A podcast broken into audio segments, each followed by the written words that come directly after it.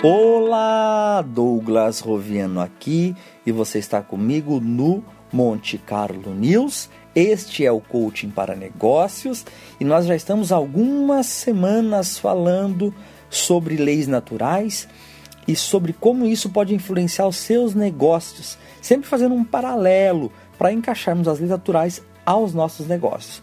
Nós estamos estudando a lei do mais forte, a lei do mais adaptado, a lei áurea da natureza. E nós estamos trabalhando os sabotadores, que são comportamentos, pensamentos e atitudes que levam as pessoas a não alcançarem o seu máximo potencial. Nós já falamos aqui sobre a procrastinação, nós já falamos sobre a autocomiseração, sobre a autoexigência e hoje nós vamos falar sobre mais um dos sabotadores, dos autossabotadores, que é a ansiedade. A ansiedade não é um comportamento em si ruim, porque a ansiedade ela pode proporcionar diversas é, reações interessantes. Porém, hoje a ansiedade boa ela é escassa. Geralmente hoje a ansiedade que nós temos no mundo dos negócios é uma ansiedade negativa. E de onde vem? Qual é a causa da ansiedade nos negócios? A causa da ansiedade principal nos negócios é o desejo de resultados instantâneos. Tá no, no pré-vestibular, tá pensando como vai ser na faculdade. Tá na faculdade, tá pensando como vai ser na carreira. Conseguiu um emprego, tá pensando como vai conseguir uma promoção. É o resultado aqui, agora, é a cultura do micro-ondas. Em três minutos está pronto, em um minuto está pronto. E esse desejo de resultados instantâneos é a causa principal da ansiedade profissional. Abrir uma empresa hoje quer ter lucro amanhã é, começou a estudar hoje, quer ser um expert amanhã. É, começou a academia hoje, amanhã quer estar tá com os músculos definidos. Não é assim que as coisas funcionam.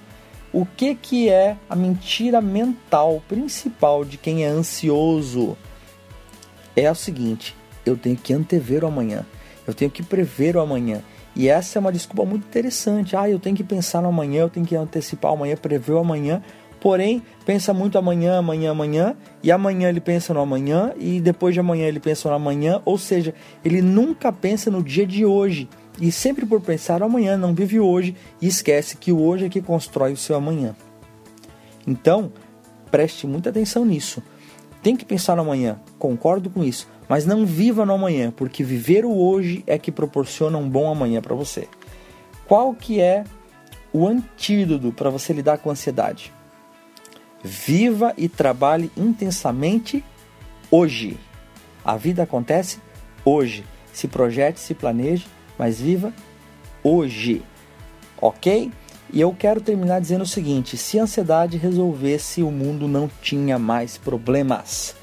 Um grande abraço do Douglas Roviano e ouça os nossos próximos dois programas que nós vamos trabalhar os últimos dois sabotadores dessa série que tem sido espetacular. As pessoas estão comentando comigo dizendo que legal essa série. Então aproveite e na última semana eu vou fazer uma revisão de todos os seis sabotadores para vocês. Um grande abraço e até a próxima.